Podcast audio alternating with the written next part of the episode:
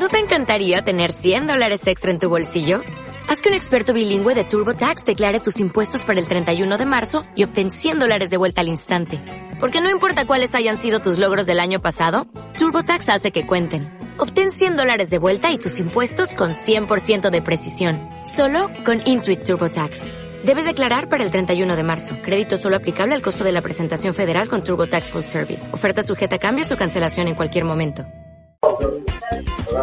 Señores, y ese ruido que se escucha porque no puede mutear el micrófono hasta que no sale al aire es nada más ni nada menos que el Vasco Aristizábal que se mete mientras estoy poniendo la cortina. Hola Vasco. Oli. Oli. Hola, Vasquito. Estoy, estoy muy acostumbrado al operador que me diga lo que tengo que hacer, ¿viste? Ah, Vale, no, sí, bueno, sí, te haces el, el- el vivo. No tengo plata para pagar un operador, soy yo. Bueno, bueno, bueno, pues salgamos del pozo como estamos y después vemos, papi. Total, total. Bueno, mientras tanto, cuando estés fuera del aire, mutea el micrófono. Sí, señor. Bueno, ya la semana pasada hoy entendí cómo eh, rot- eh, que tenía que rotar y todo. La Sí, semana que viene voy a mutear hasta que... Exactamente. Poco a poco, poco a poco, como se dice aquí. Bien, eh, reciclado. El tema que nos... ¿No la puedo ganar hoy? no seas boludo. Tengo, estoy teniendo semanas difíciles. Sí, sí, veo, veo, veo. Vamos, vamos el reciclado, sí, señor. Bien, a ver, reciclado.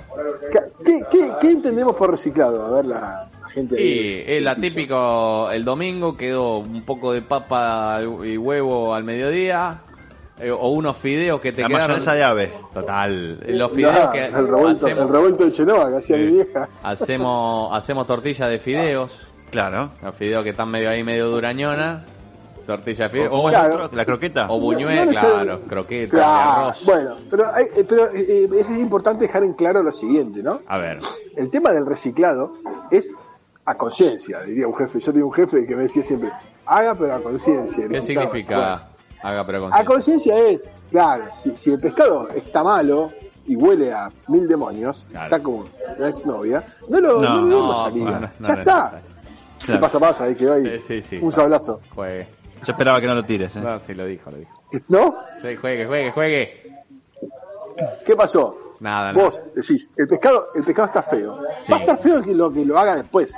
No, no seas choto. No, sí, O sea, cuando, cuando la comida está mala no hay forma de, de levantarla. Sí, oh, se me está poniendo feo el pescado, lo voy a frizar. Me Va a feo no, frisado. claro, me acuerdo y cuando, cuando- lo saques, Cuando mi hermano una vez hizo fideos y se equivocó y le puso azúcar al agua y pensó que lo podía arreglar poniéndole sal. Ah, la quiso compensar. Y no, rey. y quedó. No, no quedó bien. quedó, claro. quedó Quedó sour, claro. horrible, horrible. Horrible, horrible. No lo como hagan. vomitar corriendo. No, Sí. no, no, no, tal cual. Bueno, ahora, ¿qué tiene que, ¿cuál es esta conciencia? La conciencia es que si las cosas están chotas, están chotas siempre. Sí. Si vos tenés un montón de verduras salteadas en tu casa y se están poniendo hongueadas, están feas, o sea, no las lavás, el pollo no se puede pasar por la bandina, lo que está feo está feo y hay que tirarlo, punto. Sí. Asumamos la pérdida, pongamos el precio de la cagada y sigamos para adelante. Entonces, dicho esto, eh, vos para reciclar tenés que tener en cuenta lo siguiente, vos tenés que tener, tenés que tener la, la cuestión a reciclar es qué y cómo. Sí. Ok, una, te sobró puré, hacemos unas croquetas, sí, le ponemos una cebolla. Pero ¿por qué reciclo? Si de la, si la comida está bien, ¿por qué lo voy a reciclar? ¿Por qué voy a reciclar el puré? Porque muchas veces uno no quiere comer lo mismo que comió. No, Comiste- yo en, el caso del puré, en el caso del puré lo reciclo porque ya me quedó, se me, se me endureció. Pero si vos el puré lo pones en una olla, le pones una pizca de agua, dejas que el agua tome temperatura, pizca, ¿eh? Sí. Para uno, estamos hablando para uno, para dos, en tu casa, el uso doméstico, no hablemos Sí. a nivel industrial gastronómico. Sí. Le pones un poco de agua, lo, lo- lo das con una espátula, lo vas, le vas reconstituyendo, te vuelve a quedar la textura de puré, y ahí le agregás una, una pizca de oliva, tipo una cucharada de oliva, una pizca de sal, lo rectificás y ahí vuelve el puré a la cancha en forma de puré. Bueno, esto es bien. importante, ¿eh? No tienes ese recurso. Ahí- No. Claro. Bueno, ¿Vos ¿y sí? qué pasa? No soy- No, no, no, tampoco. Ah, no, no. tampoco. Los single o los solteros se mete, ah, lo mete en el microondas así pelado y después te queda una cáscara de puré de papa al costado, todo agarrado Es cemento loma negra, como- claro. como tapa de submarino, claro, todo, viste, un borde ahí, y no, y estás comiendo, tac, tac, viste, Sí, se sí, me quedó duro el ¿viste? Bueno, entonces, este, eso por un lado. ¿Por qué la croqueta? Y porque está bueno, agarraste, no sé, justo te quedaron, no sé, en tu casa estamos hablando, ¿no? Sí, Son dos claro. personas, ponele. Un, un puré te sobró, pochaste una cebolla en aceite de oliva, le pones un poco de ajo, te quedaron tres fetas de jamón crudo que no están para el sándwich ya, porque ya están, viste, Sí. el alerón está levantando los codos. Sí. Bueno, picás todo eso y haces una linda croqueta de jamón crudo. Y, Pero es- ¿y y cómo es lindo, para que, digamos, que- está bien reciclado. Pero pará, pará, pará, pará. ¿Cómo se hace la croqueta? Porque vos haces la bola, metés todo eso adentro y que le, le tenés que poner pan rallado, ¿cómo es? Después, claro, después pasa, después pasás, haces, tenés tres, tres recipientes. Uno con harina, Sí. que va a hacer que la, se- la harina se adhiere a la humedad superficial que esto tiene, pasás por el huevo, el huevo se aferra a la harina y luego el pan rallado se aferra al huevo. Es una consecuencia de, Bien. de cuestiones. Y eso se fríe. Y eso va a una fritura. ¿Puede ir al horno? Sí, pero la croqueta es frita. Bien. ¿viste? O sea, es como la milanesa. ¿Se puede hacer al horno? Sí, pero frita agarpa cantidad. Bien. Eh, Otro eh, reciclado. Sobró, ¿ustedes son de comer son de comer cuscús en su casa? No. Sí, No. sí, yo sí. El cuscús es una gran es una gran herramienta para el reciclado porque aparte te da volumen como como si te sobrara arroz, ponele, te da mucho volumen para es algo que vos querés hacer. es rendidor. Yo me, le pongo una Claro. cucharada así y te llena. Y vos decís, Eh. oh, estoy comiendo un montón. Sí. Después a la media hora No, te querés no, pues- comer un chancho. Bueno, sí, te querés comer un lillera, pero bueno. Este, ¿Qué pasa? El cuscús te sobró, bueno, eh, caliente el cuscús a mí no me gusta, me gusta natural o fresco en ensalada.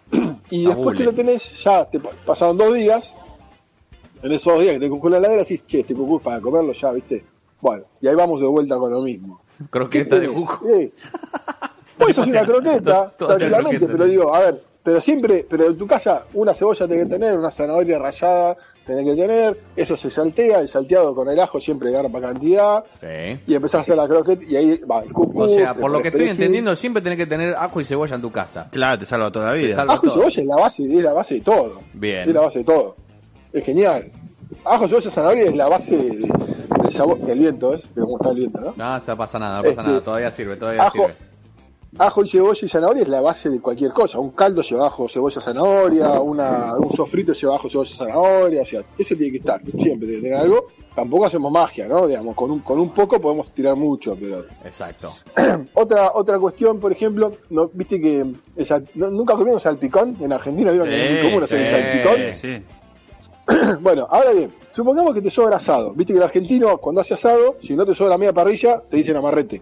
Sí. Sí. Bueno, no sé, en, en aquella época sí, ahora no. Bueno, ahora hay que ver Antes se era lo media parrilla vacía, claro. Escuchá, pero también se puede hacer salpicón de carne. Sí, sí, salpicón, de- salpicón es una gran ensalada con de todo. pues, Claro, arroz, tomate, zanahoria, eh, viste, lechuga, eh, viste, huevo duro. Mi vieja le ponía lo que había, no te picaba un dedo de pedo, viste. Pero Ahí bueno, éramos, éramos muchos y comíamos más. Pero por ejemplo, te sobra asado. Te sobra asado. De tira. Limpiás bien la carne, li- los huesos, mirá vos, ¿eh? los huesos los dejás aparte, no tienes nada, ni la membrana Eh, ni pero nada, ¿qué vas a hacer con los huesos? nada. Ahora me dice un collar y me muero. ¿Qué vas a hacer con No. los huesos? Juguete para las nenas. No.